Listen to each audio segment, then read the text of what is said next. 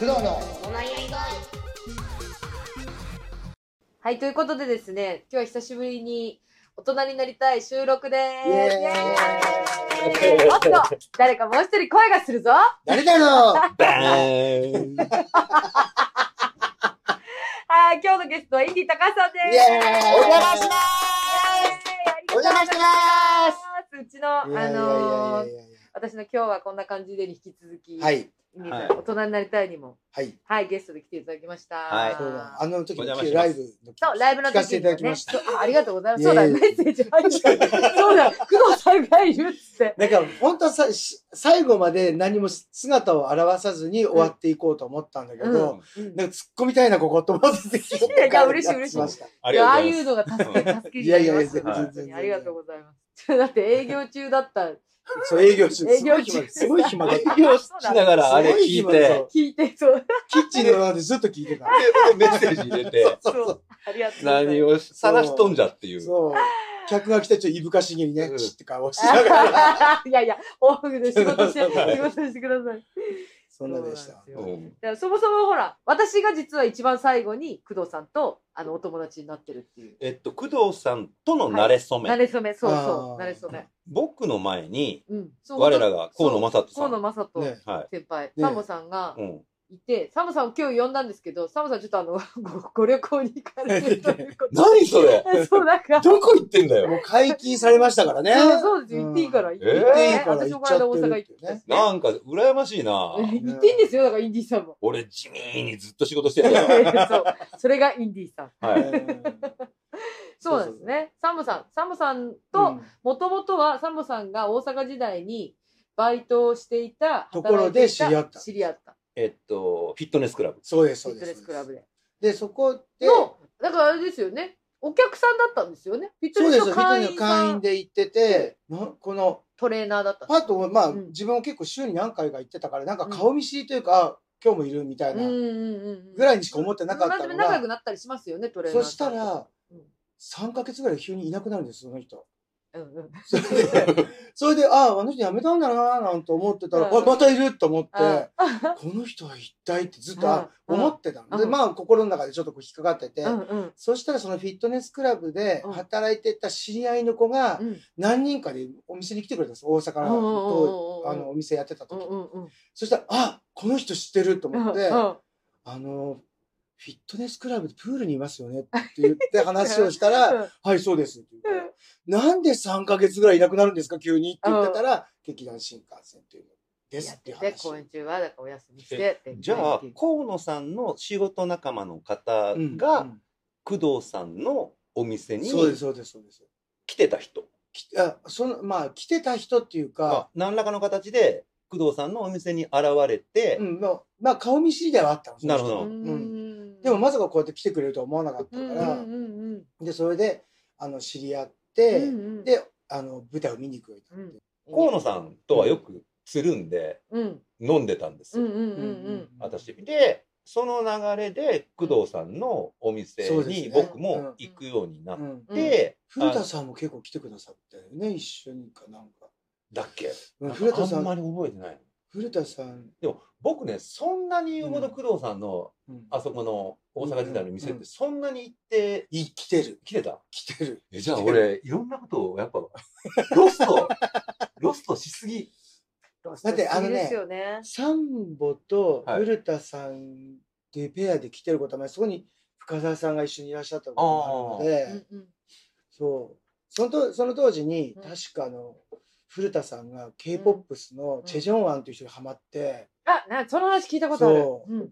ビデオを上げた覚えがあります。で僕はもう本当に河野さんうん。さんちゃんのお友達のお店の人っていう認識。うん。そっかそっかそっかそっか。でそれでおなんか店行くようになそうって。そうそうなんか気づいたら大阪のお店撤収してそう撤収撤収しして。て盛岡の方で弟が会社をやってたから会社を建てるからってのでうん自分そっち呼ばれて行って盛岡でもお店やったんうんですよ。うん。でその頃のことは全然俺知らされてなくて、うん。知らなくあて。ー、じゃあちょっと連絡ない期間が。うんそう、うん。であれ何年かぶりかな？6年7年は盛岡にだから震災が起きてからこう東京に来たので。そうそうそうそうそれで河野さん震災の後なの。河野さんからあの、工藤さんがう、ん。あの、銀座で店やってるよ。っていうのを聞いてじゃあ、顔出そう、みたいな感じで、また、あの、でそれ工藤さんの。それも、それも本人多分もしかして嫌がるかもしれないけど、うんそこのあの博品館の劇場で、とね、買い物に出てたら、そのほら、出演者みたいなのちょろっと書いてるじゃないですか。うん。河野正人韓国で聞いた新幹線で。これはちょっと驚かしいからいけないなと思って見に行って、で、楽屋に行って、すいません、工藤と申しますって言って、うんうん。え？え？って言って、うん。恐る恐るっていうか、こう、伺うように見てきて、マジっすか？とかって言われて、それがもうほんとして10年ぶりぐらい。あ、。それあれがで、しょ？開口一番、なんで来たんですか？そうそう、なんで来たんですか？って言われて。小高さんは十分睡眠を取る毎日？え、もうそうですね、おかげさまで。うんそしてあとなんか入院したおかげで、あの、はい親知らずの抜歯をしたんですけど、それ入院して、はいあの、手術をしてんです、バンドクっていうのやったので、ものすごい朝今早くなりました。ああ、いいじゃないですか。はい、もなんか女子大生みたいな生活だったって言ってたのね、前ね。う、何？なんか昼以降にしか起きなかったって。うんそう、そう、ずーっとそうだった。俺それ意味わかんないいや、ずっとそうです。私も本当に、いつまで大学生みたいな生活してんのかなってだから、いう生活。だから、コロナの一番ひどいあの、緊急事態の時うんはすっごいよく喋ってたもん。そうそうそうそうそう。夜中まで。仲間で 喋った喋った。タイの BL ドラマについて長い頃話して LINE してるか電話してるかして。あこの時間起きてると思って、こそっと電話して、あのさ、今日のさ、配信でさ、とかって喋ってね。あ、そそうそうそうそう。う。やるな。うん。だからもう酔いっぱ、基本は酔いっぱりだから、もう子供の時から。うんだからもうずっと酔いっぱり生活だったんですけはど、なんか最近、その入院生活をきっかけに、おう、出て。12時には寝てますね、11時とか。お、すごい。はいはい11時台には寝てます。革命。革命？マジで革革命 !5 時半ぐらいに起きてんだけど、ばあちゃんガッツだ。でもさ、私朝5時半ぐらいに起きるとさうん、ちょっと、マジで得した気分にないや、る。得した気分になりますだ。って何でもできるじゃん。いや、でそうほんと。何でもできるけど店開いてないの。築地しか。あ、じゃあ、もう築地。でも、築地に用がある人あんまいないから、だよ劇団には。そうだないよ。よだってね、すごく早く起きたわけ、自分もね、コロナ禍の、あうの、んその、うん。そう、結構早起きですよ、ね。すんごく早起きで、もう、うん朝日とともに目が覚める状態をずっと過ごしてたわけ。うん早く起きて何かしようと思ってうん何かするにうも、ん料理するにもスーパーも開いてないし、築地しかない。築地しかない。築地に行って、築地に行って新鮮なものたくさん食べてましたよ。そう、そんな生活でしたね、その時は。そんな生活。そうう。んでもなんか本当今すごい健康的な生活。もういいじゃないですか。で、まあ、綺麗にもなってるしね。ねなってないよ。本当え。だっにて。本当は親知らず3本抜くんだったでしょ？そう、3本のぐらい。でももう絶対無理だ。いや、でも本当1本にしてよかった。うんいや、これ私3本だったら死んでたと思うわ。それってさ、うんまあ、もちろん麻酔はするわけでしょ？いや、もう全身麻酔で抜いたんです。ええ、じゃあそれってさ、だから手術なんだって。あ、怖い。だからもう、ま、まずそこで俺は怖い。だからね、全身麻酔だから、うんその手術自体はもう全くわかんない、記憶ないから、うんもう本当に今眠くなりますよって言われたら、うんもうカッて寝ポてテ、チンって。もうで、お、来てください、終わりましたっつって、うんで、なんかわってるじゃん。その病室戻ったぐらいで麻酔が切れてきた切れ始めて、もうそっから地獄の苦しみですよ。激痛？激痛激痛なんてもんじゃないし、あともうさ、喉もさ、麻痺してるからさ、麻酔で。うんうんうんだから、なんか、咳したいんだけど、あの、咳が出せないわけ。動かないから。あ麻痺して動かないから。はいはいはい。で、声も出ないの。へえ。みたいになってて。ほんで、で、でももう、あ苦しい。でも息は吸えてんだけど、うんうん。息は吸えてんのは自分で分かってんだけど、苦しいし、これ出したい。だけどなんか感覚はあるけど出ない。動かせない。で、だんだん痛くなってくる。あで、なんかその、始まる前からすっごい片頭痛あったって言ってたじゃないですか。うんで、そのもう、疲れてる、なんかなんだろう、体調ゼロじゃなくてマイナスのところで入ってったから、うんもうなんかさらにドーンみたいになってたから、もう、私何してんだろう。私何してんだぐらいの、もう、もうさ、頭はさ、もうなんかほんと孫悟空の輪っかけ決められたみたいな感じで、うんうんガーって言って、ガクンガクン言ってるし、うん歯は痛いし、もうもう、でも体はなんかさ、動くようになってきてるから、うんもうベッドの中、こうやって大暴れ大暴れして。で、で、あじゃあ痛み止めしますか？とかって看護婦さんにうん言われて、えっと、とかっつって、でも分かんないじゃん。それ今がいいのか。ああ判断ね。判断判断ですね。そう。で、あのこでも声も出ないし、あ、あ、あ、とかしたら、あの、今する人もいますけど、これ今飲んだら痛み止めってほら、6時間ダメじゃないですか。だから、6時間頭で飲めないですけど大丈夫ですか？みたいな感じで脅されて、え、ちょっと待って、どうしたらいいの？今何時？みたいな。いや、そう、えーっと、と思ったけど、いや、もう無理だ、これ無理だと思って、入れてもらって、で、まあ、それは点滴で入れるから結構すぐ。だからそれが、でも本当に効くまでの間がもう苦しくて、でもあんまりにも苦しいから、あ、もうダメだ、もう息ができない、死ぬと思って、またナースコールガッてやって、ピーって鳴らして、うん。だけど、鳴らして、どうしましたって言われても、もう、あの、声が出ないから、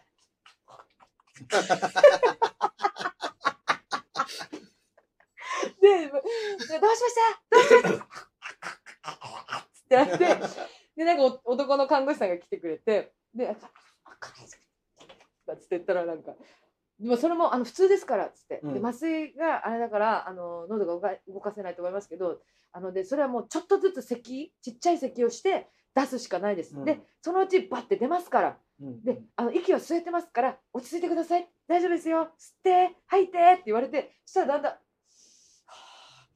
ぁはぁってやってたら、うん。だんだんああ吸える。あ大丈夫だ。でであと麻酔も効いてあ麻酔っていうかあの痛み止めも効いてきて、だんだんちょっと落ち着いてきてでもうしょしょうがないですからね。って言って看護師さんがいなくなった後ぐらいにあ出る！って思ってガッ！って出たらもう血の塊が吐血 バーってすごい血の塊バッって吐いて死ぬ。もうその血見ただけで私も死ぬ。私も一人で、死ぬな一人でスプラッター。そう一人ずつあったもう本当に手の中でこぼれるぐらいの 唾液と相まって。へもう死え。ぬと思って。でもまあだんだん本当に痛み止めが効いて、うんちょっとマシになってまたしたらえ結局、入院は何日してたの？あそう本当はえっとね30だから28に公演終わって29で準備して、うん。しかもあのライブ配信も29でやって、はいはい。声が出なくなるかもしれないと思って。先にやるぜ。もうそう先にやっとかないとダメだこれはと思っうん。て、やってもうフラフラでやってで30朝から入院して303031手術して212 2日に退院しました。本当は3日って言われてたんですけど、うん。なんか2日で大丈夫大丈夫1本にしたからももうあの3日までいなあじゃあくてもいいです。3本だったらもう少しそうそうそう長かったらそうそう3日までいなきゃいけなかったそれってさ3本一緒にいたらさ、うん。っ痛みはどうだったんだろうね？ていうか私思ったのは、うん。そのその後疲れてたのもあってあの食事が全然食べれなかったんですよ。もうでまあ、点滴打ってるし食べる気にもならなくて。でその日の晩ご飯からもう食事が出る6時から出るって言われたけどもう全然食べる気しないししかもなんか普通食なわけ。うん。でじゃあ無理絶対無理と思って。でもう麦茶だけ飲んででちょっとなんかお味噌汁だけ飲もうかなって思ったんだけどなんかニラ玉スープかなんかでなんかもうしみるみたいになってあもうダメだって思って。じゃあ物理的に染みて痛いから食えないとあと、うん。まあ食べる食べたいと思わなくて疲れがひどくて、でもうダメだと思って食べれないと思ってもう全部残してうん。で食べないでで結局だからそその前の日からさ9時ぐらいからもう絶食してるじゃん、うんでその日も一日何にも食べないまんま手術して晩ご飯も食べなかったら食べないで翌日の朝まで30何時間ぐらいご飯食べない軽く断断食そう軽く断食。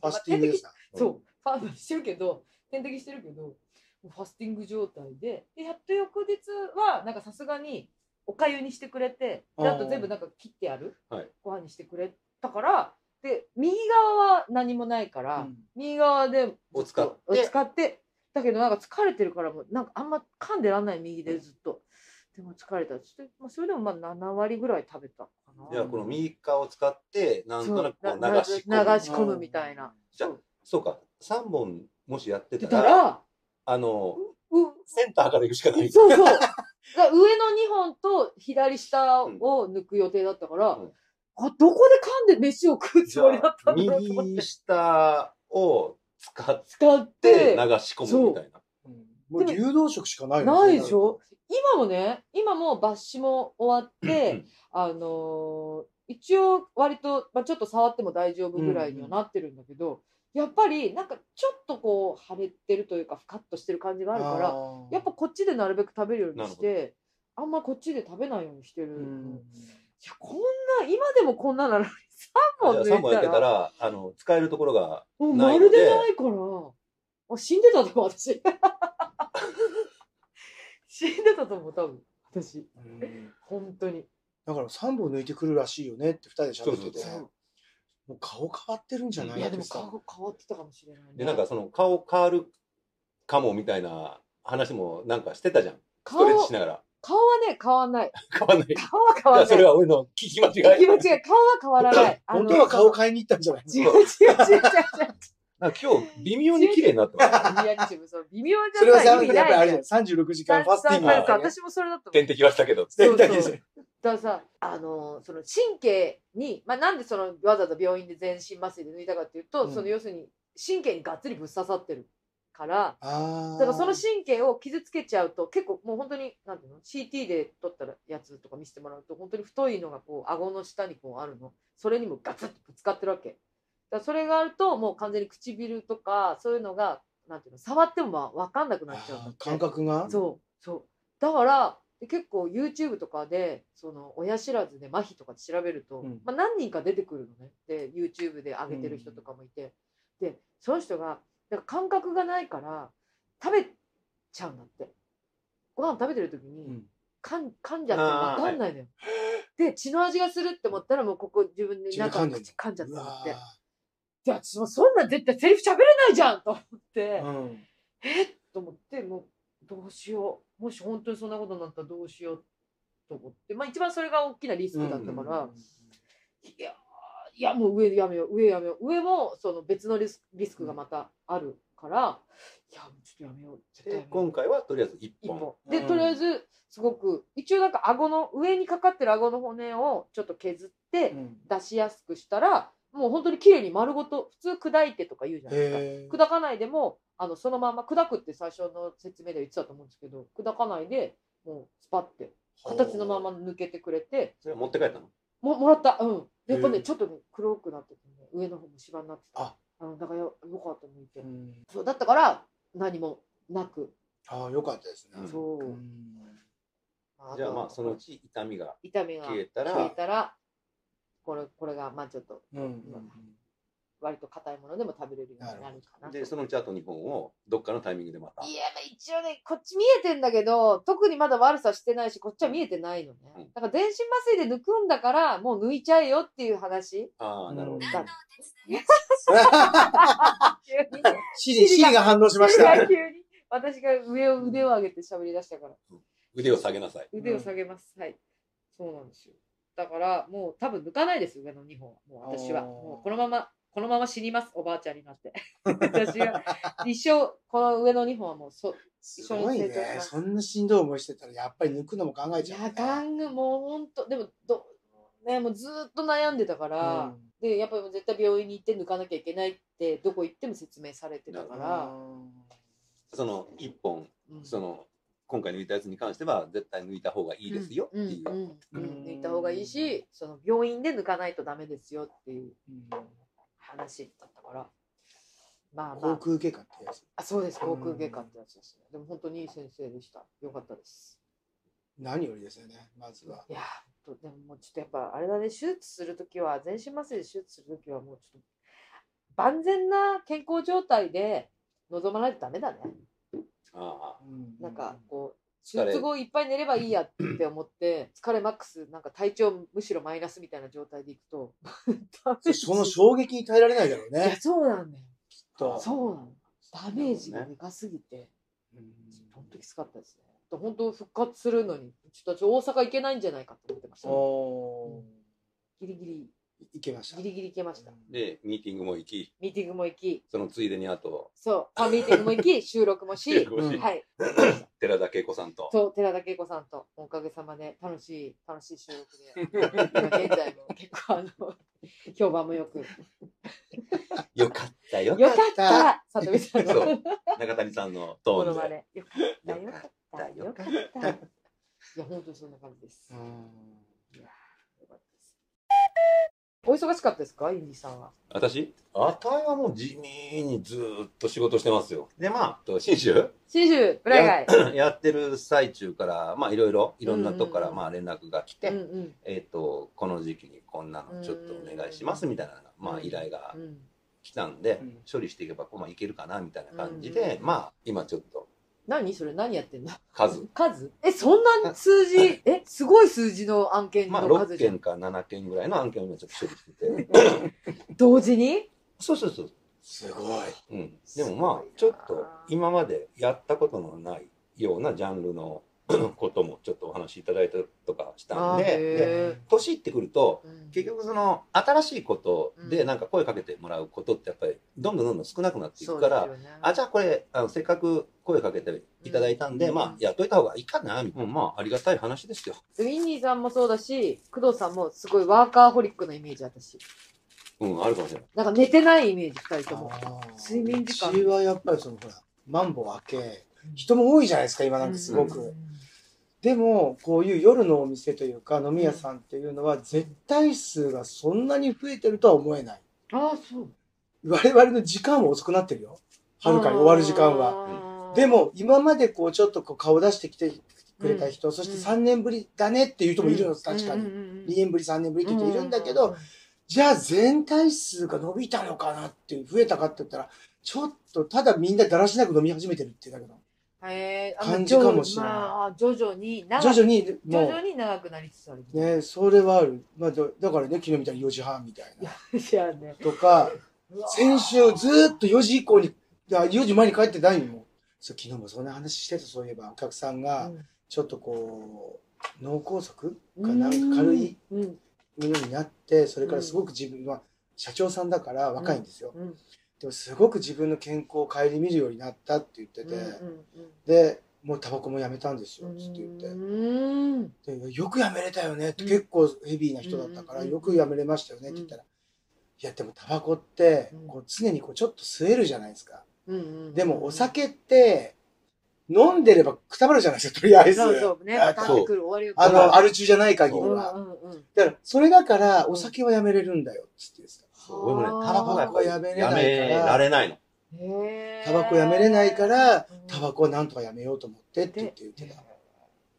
うん私やめやめれた。そうタバコ。ああ、よく知ってる人です。NE あのよく知ってるというか、あお会いお会いしたことお会いしたことある方ですか？うんその方も、なんか、自分でこう考えて。だからその、言ってマックスより十何キロ痩せてるの、今。え、すごっ。本当に。えー、すごいね。もうやっぱりその食、食べ物もすごい気をつけてる。へえ。へうんすごいえ。もうほぼ、ほぼ家は、家の調味料減塩だって言ってたよ。うん。でもいいきっかけになりましたね、じゃあね。そうそうそうそうそう。味気ねえって言ってた。食事が。そうね。うんまあ、素素材の味が分かるようになってきたけど、うんまず減塩で一番難しいのは味噌だって言ってた。いや、わかる。減塩の味噌汁、本当におい味がないって言ってた。だしの味しかしない減塩の味噌汁、どうしたらいいのって思いますよね。もうしたらいいのって。い。思い込み？いや、だからさ、いれはくらやっても味な、味がつかないからこれは、減結果塩ではない。濃いじゃんみたいなことになっちゃう、その。それこすごい前、あのね、ほら、あの、紹介した韓国の料理のその、トモコとかはいはいはい。のあの、何、コンナムルクッパみたいなのを、うんうんうんちょっと自分で作り始めたの、最近ね。うんうんうんうん。こうやって、こうやって、うん。確かこういう感じの味だよなってやってたうんうんら、確かにちょっとした塩味だけでいいじゃないですか。韓国ってそうこう、ね美味しいよね。エビの網あ、網とかね、オキアミの、あの、塩辛とか、あれで自分でこう調整して青唐辛子入れたりとかするから、それの方がいいのかもと思あー最近はなるほどね。それで調節う。する。うんで味噌入れるとき意外とはっきりした味を求めちゃうんですよ、自分。さあ、わかりますよ。ああ、うんなるほど、なるほど。はいはい。あの、だ結局本だしとか使っちゃったりとか、うんあごだしとか使っちゃって、あでーああいうのってもう入ってるじゃん、塩が。入ってる入ってる。だから、もう減塩買う意味ないなって思っちゃう。で、自分もその、あのーコロナ禍で暇だった時に、うんいろんな YouTube とか見てるじゃないですか。で、韓国の市場の、うんあのーなんていうのあの市場にあるような食べ物屋さんの人たちの仕込みみたいなのを見たことがあって、はいはい。信じられないことに煮えたぎらせてるわけよ。日本って、あ そうだよね。なふわっと地じゃないですか。獄、地獄ね湯みたいになってるよね。地獄地獄地獄みたいになってるでしょ。そうだよね。だって、あの、わか、わかめじゃなくて昆布入れてうんう、んいりこ入れてて、うんうん入れる数が半端ないわけよ。いりこもそうなんだ。何キロ入れてんのみたいなぐらい。へえ。で、素材でまずきちっと出汁を取るっていう。すごく取るどっちかというと匂るぐらい、沸騰させてるからあっちの方は。そうなんだうねん。で、大阪、なんかまた大阪の有名なうどん屋さんの仕込みみたいなのも見たのね。そんするっごい量入れてんの。もうとりあえず、わかめも、あ、わかめじゃない。昆布も昆布あの、いりことかもう、ん出汁がすごい。だから味が出るんだ、わーちょーっと思って。うんなるほどね。それに習って煮えたぎらせてます。れもう確かに味が濃いと思って。あ、やっぱ濃くなる。濃くなる。煮え濃くなるたぎらしてうん。まあ、その煮詰めるってことだもんねそ。うだ、鰹節を入れるとはちょっと違いますよ。うん鰹節を入れるとやっぱりもう上品に綺麗に一番だしみたいなのをね、取った方が煮えた、煮えたぎらせない方がいいんだけそうだよねど、前に出すもうその、いりことか、うんああいうのを使うんだったら、うんもう絶対そっちの方が楽。へえ、覚えとうこう。ん、濃く出るよ。濃く出るう。ん、で、時間をかけてゆっくりこう、あー沸騰させていくと、もう、本当にその味しかしなくなるから、へえ。それにはちょっと塩ピッて入れるぐらいだけで全然こんなムルクッパですよ。パック、そパック放り込んじゃう。もう、もう本当にね、今まで出汁取ろうと思ってやってたのって、本当何にも意味なかったんだなと思うぐらい、本当に量入れる。本当の人たちは。その大阪のうどん屋さんとか、ああいうところのおご飯屋さんの出汁ってすっごく入れてるんだなケチケチすんなよと思ったの自分で。いや、でも分かんないよね。わかんかんない量そんな入れるんだ、やっぱり。粉なんかね、パッと入れちゃうと楽だけど、うんやっぱりちょっとケミカルな香りなんだよね。そうですね。味もではっきりしてるけどうんそう、はっきりするからさ、もういつまでもぼんやりしてるから、私の料理とかね。沖縄風？で 沖縄風もぼん沖やり。縄風もぼんやりだからね、味が。すぐぼんやりしちゃうからさ。そうなの？いや、そう、沖縄の料理がぼんやりしてるかってことですか。うん。そう、ぼんやりしてる。ぼんやりしてますメリハリがない。うんあ、そうなの？そそうなんだ。そうです、ぼんやりしてますね。だから美味しく、あのー、ゴーヤチャンプルを作ろうと思ったら、やっぱりこう、なんか本だし入れるとかね、いや、入れないもん。味の素とかね。絶対本だし系は入れない。入れないの？入れない。えで、入れない。基本は、えっと、カツオでしたっけ？ー。かつお節上からね、まあかけたり。かけるから、だしは、私、あの、ゴーヤチャンプル自分は入れないです、絶対。本当？うん。味が変な味になっちゃう。入れちゃうよ。本来は？あれはもう、もう、何？まず肉入れるじゃないですか。で、そこから味が、味と塩味が出てくるので、あの、特にあの、スパムとか入れると塩味が出るので、で、自分は豚肉使うときも、その豚の油とコクで、うんまあ、炒めちゃうんですよ。はいはいはいはで、い。卵も炒めてってやるけど、結局上から鰹節かけるでしょ、うんあれって。うんで、紅生姜寄せない？あ、乗せるの。あれで塩味が出るんですよ、もうそれで。だからちゃんと混ぜた方がいい、それ食べるとき。はいはいはそうすると、他の調味料入れなくて全然大丈夫。全然いいの。そうか。そう。でそれだけ混ぜないで食べたりするから、うなんかぼんやりした感じに、ん。なる。沖縄の料理ってそんな感じ受けやすくなっちゃなるほどね。う。うん。肝に銘じます。いやいやいやいやいや。最近ほら、その、工藤さんから教えてもらった、あの、木パン。えっと、韓国で食べる、えっと、YouTube。うんうんとにかくひたすら食べる YouTube のことを木パンって言うんですけど、それの、あの、面白い人を工藤さんが送ってくれて、ヘムジっていう女の子が。食べるや木パンがあって、それがもう自分が作るとこから始まるんですよね。それも作る量も尋常じゃない、一人前そうが。、そう、それを食べるの全部。そう。そ うししかもその作る時に冷蔵庫とかも2個ぐらいあって、飲み物だけが入ってる冷蔵庫と、その食材が入ってる冷蔵庫で、うん、で、まずその、なんか、バーンっつって出した肉とかもう何キロレベルの肉をバーンとか出したりして。塊で出してくる、ね。そう、塊で出してくる、花まさけ花まさけそうそうそうそう。バーン出して、で、ガチャーってなんか倉庫みたいななんか別の扉バーンって開けたらもう鍋とかお皿が一部屋、一部屋。一部屋に。はいだからウォーキングクローゼットですよ。そうそうそうそう。鍋とお皿のウォーキングクローゼットですよね。そう。でも店、店ではない。店で、いやい自宅、自宅。あの、本気の家。そう本気の。家。それでもう鍋選ぶとこからやって。そうそうそう。でもね、手際がいいんですよ、うんその人。そう。でちゃでもちゃちゃちゃちゃ豪快なんだよね。切り豪快方とかも。すごい。これ食べるの？と思ってちゃんと食べてるから。それも YouTube。YouTube じゃあ俺も一回見てみよぜひ。すごい。で、それ出来上がったやつを、まあ、黙々と、食べる黙々と食べるんですけど、また食べ方がなんかこう、いいんだよね。そガツガツ食べう、る。ガツガツ食べる。一心不乱に食べるみたいな。で途中でガサって立ち上がって、バーって言ったらまた冷蔵庫でバーンって開けて、チャミスル取ってきて、グビグビググビビグビグビってチャミスル飲んで。なんかほんとそこで、あーっと言ってんだよね。そうそう。それがすごくなんかそう、韓国そうらしいっていうか。なの、そうなの。やっぱそのグラグラ煮立ってるから。そうそうそうそう。でも、あれを見てると、あ、こうやって料理作れるんだって思うよね。思った思った、私も思った。そんなに難しい材料作ってないしそ、う見かけたことある調味料しか使ってないじゃん。そう。で、あ、これ、なんかできそうじゃん、私にもって絶対できる、絶対できる。思うん。う。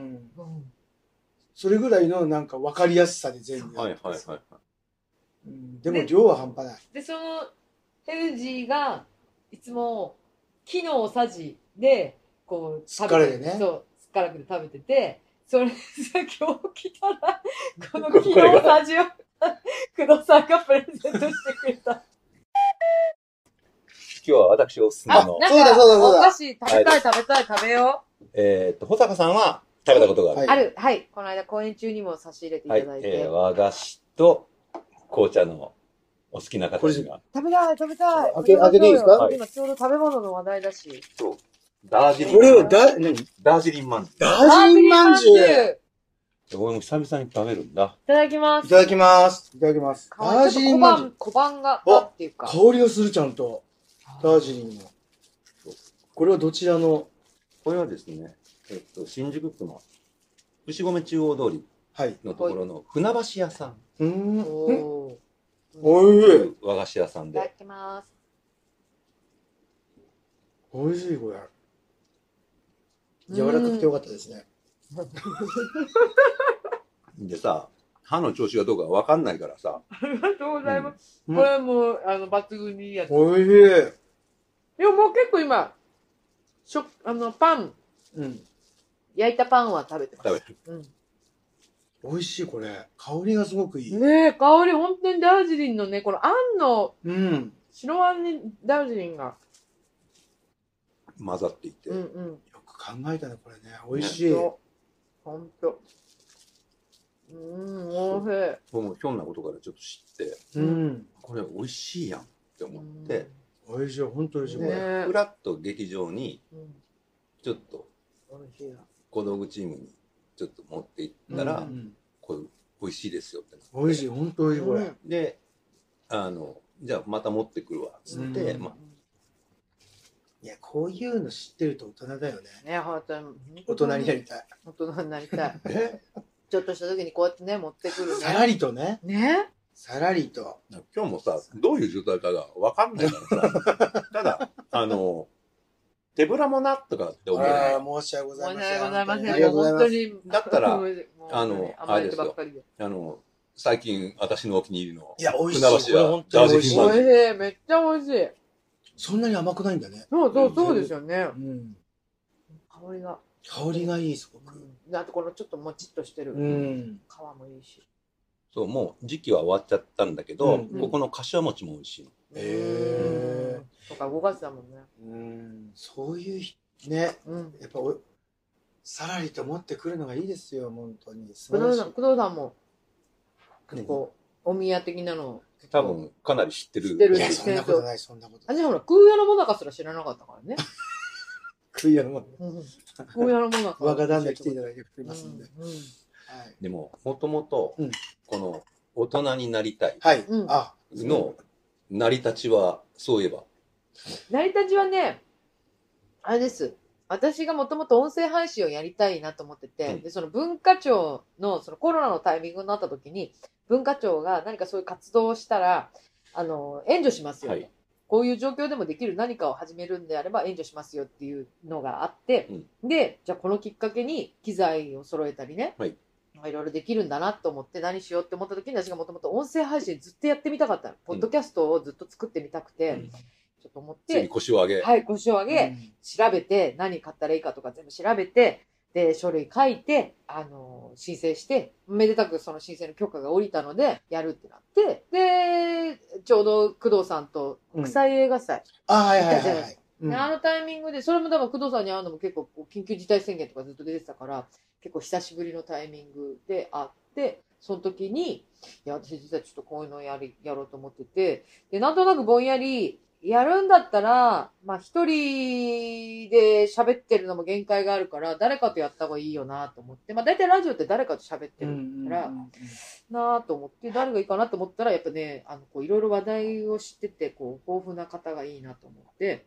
で、ちょっと演劇から離れ、演劇から離れすぎないで、こう、幅広くいろんなことも知ってて、自分演劇好きでっていう、こう、いろいろ共通の話題がある人がいいなと思った時に、工藤さんが、あありがとうございます。知らないわ。そう思い浮かんで、ちょっとあの今夜やりたいと思ってるんですけど、一緒にやってくんないですかね？って言ったら、えー、いいよみたいな、もうすごい軽く、いいよみたいな感じで。言ってくださでって。ニーズがあるのかって思ってますけどね、未だにね。いやいやいやいやいや、やっぱね、やり続けることですよ大。事、大事ですね。そう、やり続けることだなと思ってるので、うんライフワークとして、はい、そうですします。それで始めた感じです。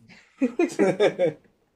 そうまあ、とりあえず始めてみようからだとかね。そう、そう。番組のタイトルも決ま決らず。まらず、とりあえず取っちまえみたいな。そうそう。だから、だからただ話、だからね、そのうん緊急事態のあたりのなんかでも、電話で長電、なんか長電話すんだよね。そうそうそうそう。それで長電話して、で、まあ撮るじゃないですか。はいもう遠隔で撮ってた時うんは、そで、終わりましたって、お疲れ様でしたって言った後が一番長いです。ずーっと1時間半ぐらい長電話してるずっと。長電話してる。そっから今度 LINE 電話。鳥よりもね、鳥よりも反省会が長いって長い。。そう。で、に8時とかぐらいから、夜の8時ぐらいから撮り、うんなんかこう、家のこととか終わって撮り始めて、まあ、2時間ぐらい撮って10時ぐらいじゃない。そっから12時過ぎぐらいはずっとずーっと喋ってて、それ以上喋んないでって言われて、そうそれ以上喋んないで、話題がなくなるとか言わそうれて。そうそう。はい今もう回してないからっつって。そうそうそうそういうのを、こう、ね、地そう味に進めてるっていそうう。そうそうなんですよ。でも喋りすぎて、やっぱはい。2時間とかあると、すげえ編集するの大変なんですよ。うん。2時間をもうつ全部、1回まず2時間全部聞いて、うん。で、さ、そこからさらに消してうん。とかっていうことをしていくから、何回も何回も聞くから。で、その反省会の時に、大体、うん。こう、大体覚えてるじゃないですか、こうんこ話の内容。うんあそことここら辺切ってもいいんじゃないとかね。先に提案する。あそことここ全然なんかつまらなくないとかさ。ここはいるんですよ、みたいな。そうそうそうそう。判断、判断を全部任せるんですけど。えー、私いけると思うんだけど、そう、そういうことはたった。でも、やっていかないと分かんないことってたくさんありますよね。でも多分それは何のうん。作業、うん何の仕事でも、うん何の作業でも、うん結局やってみて、あ、これ大変なんだとかそ、うそううん。ですつくづく思いますよ。畑違いのことをやるたんびうんにそういうのを繰り返しをずっと続けてきましたからうね。ん。うん。で、あと、やっぱり地味に、うん。あの、コツコツやっていかないと、身にもつかなかったり、そうそうそうそうでそう。、えっと、認知も上がらないし。そいや、耳が痛いでしょ、その話は本当に。いやいやいやいや。いやいやいやいやいやいや。じゃあもうね、こう、うん音声配信で、うんうんで、じゃあマイクを買ってみようかと思うんだけどとか言って、うんいろいろかアドバイスいただいて、買い揃えてずっと眠ってます、それ。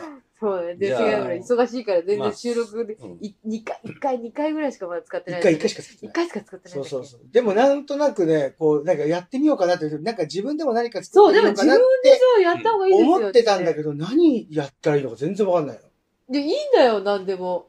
の。なんか全然わかんない。なんでもいい、その日あったこととか。だから、でもだからたまにお客さんと、なんかその映像だったり、うんそういう配信のものうんが聞いてくださってる方がいらっしゃったりして、うんでこういう話、どうやったら自分で一人でやるっていう、やってみたらいいんじゃないのって言われたことあるんだけど、うん何やっていいかわかんないって言ったら、ずっと店のままずっと録音してそのまま流しないよって言われて。そうそうそう。最絶対流せねえよ、そんなこと。方法から怒られる怒られ、全部からストップかけられちゃう。そうね裁判になっちゃう。そうそうそう、ガーシーみたいになっちゃってるあ、そうだね。そうだよね。うん悪いこと、悪いことは言ってませんけどね。そうね。うん。だから、その、物事を一個立ち上げるのってすごくエネルギーがいるじゃないですか。ねだから俺、うんほ保坂さんにうん呼んでもらった時に、あ、この人偉いなって思っていやいやいやいやいやいや。やってるなと思って。でもそれから自分もポッドキャスト聞くようになりましたよ。いろあ、いろんな人のね、私も。まあ、最初こう勉強のためにあ、こうやって喋るんだとかうん、うんあの、僕、ポッドキャストとかもうん。ちょっと聞いてたりはしてたけど、保坂さんに呼んでもらって、うん。で、まあ、アーカイブ聞いて、うん。自分なりにちょっと、うん。うん、あ、そうか、こういう喋り方をすると、こういうトーンで聞こえるんだとかっていう、うん。あの、一人でもうもっと反省会を してからは、ポッドキャストとか聞くときの、聞く姿勢がちょっと変わったみたいな。うん。うん見方とか聞き方がね、うんなんか、そうですよ。なるほど、そのこうしたら変わりますよ。うん。そういう反省は収録後に1時間半ぐらい喋ってる。そうそう。あそこ。そしてよ、よ、じ翌、翌回ぐらい収録で、あんまりね、治ってない自分がね。またこの人、また話、同じこと喋ってるとかね。その、リモートでやってたから、最初の方は。うんだから顔見てると、その会話の終わりがわかるじゃないですか。うんうんだからなんかライブ配信でわか、うんやってわかったと思うんですけど、うん顔見てないから、どこが話の終わりかがわかんないうんから、やっぱその、切りづらいし入りづらいしとうんかっていうのが、やっぱすごい難しい。うん次の話題があるのか、ないのかっ。ていう。で、この話どこまで続くのかみたいな。うんとか、あと間があってもさ、こう人がいてさ、顔合わせてるとさ、結構別にまあいいかってなるけど、うんうん音がだけだからな電話の状態だと結構間が苦しいっていうかさ、うん。そういうことも考えて、じゃあ、間をどう使っていけばいいのかなとかさ、うん。いろいろ考えるわけですよ。真面目だから。う。ん。ううん。んで今もこういう状態で収録してても、うん。こうシーンとなってても、うん。あ別にこういうところって切りやすいんだよなって思って下手に突っ込あシーンとなってるから喋んなきゃと思ってると切りにくくなっちゃうからと思って心に余裕ができました。でそう少しそうなんですよだけなんかそうなんか無理に話題をさ自分からないのに振らなきゃいけないみたいなうん。感じ、意外とそうすると大して面白くないことを絞り出してるから なんか話も脱線するしなんかあんまり続かないしっていう、よくないでまた脳内反省が始まっちゃったりとかしちゃうから、多分僕なんかは、と。と、関西、大阪出身だかはい。はいら、間が怖い。かったりとわかするんですよ。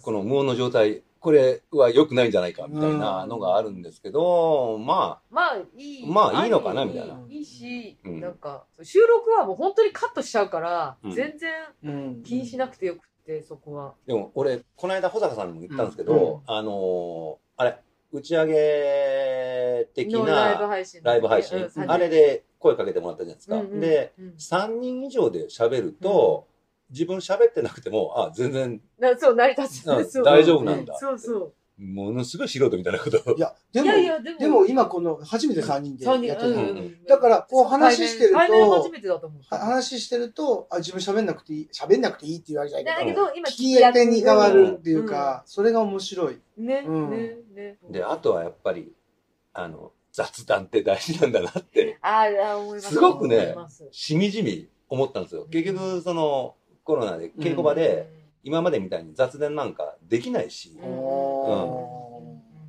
ね。まあでも雑談ほどだからしないよね。そう。だから、うんあの、初めて呼んでもらった時に、ああ、人とこんなに2時間ぐらい喋ったの、俺これ何年ぶりだろう。ああ、それはあるかも。あ、そっかそっか。うちはそうでもないんだね。そううちは毎日喋ってる。あなあなたたちは。そうそうそうそうだよね。お客さんとも喋る。そうお客お客さんいたらまた喋るしね。そう。だから、稽古稽古場いて、まあ小道具の仕事もしてるけど、必要以外のことってほぼ喋んないからさ。うん。本当に喋んない。まあ雑談が全くゼロっていうわけじゃないけども、ないけど、やっぱそこ、そあの、だらだら喋るはないよね。はないないよね。今もない。うん。そうだからこう、今みたいにちょっとしたシーンと間うんうん。があると、わーってなっちゃうときは、その雑談ってそうじゃないじゃない。考えないじゃない。考えない、考えない。うんだからいいのかなと思ったうんり、雑談ってなかなかね、自分雑談ないよ。ない？営業だもん。あそうだ営業だもん。そうか。一応ね。うん。そうですようね。ん。プロだ。でまあでもプロ雑談そうそうプロだからプロだからうん、そう、私、お声掛けしているけど、もちろん。大した話はしてませんよ。いやいやいや。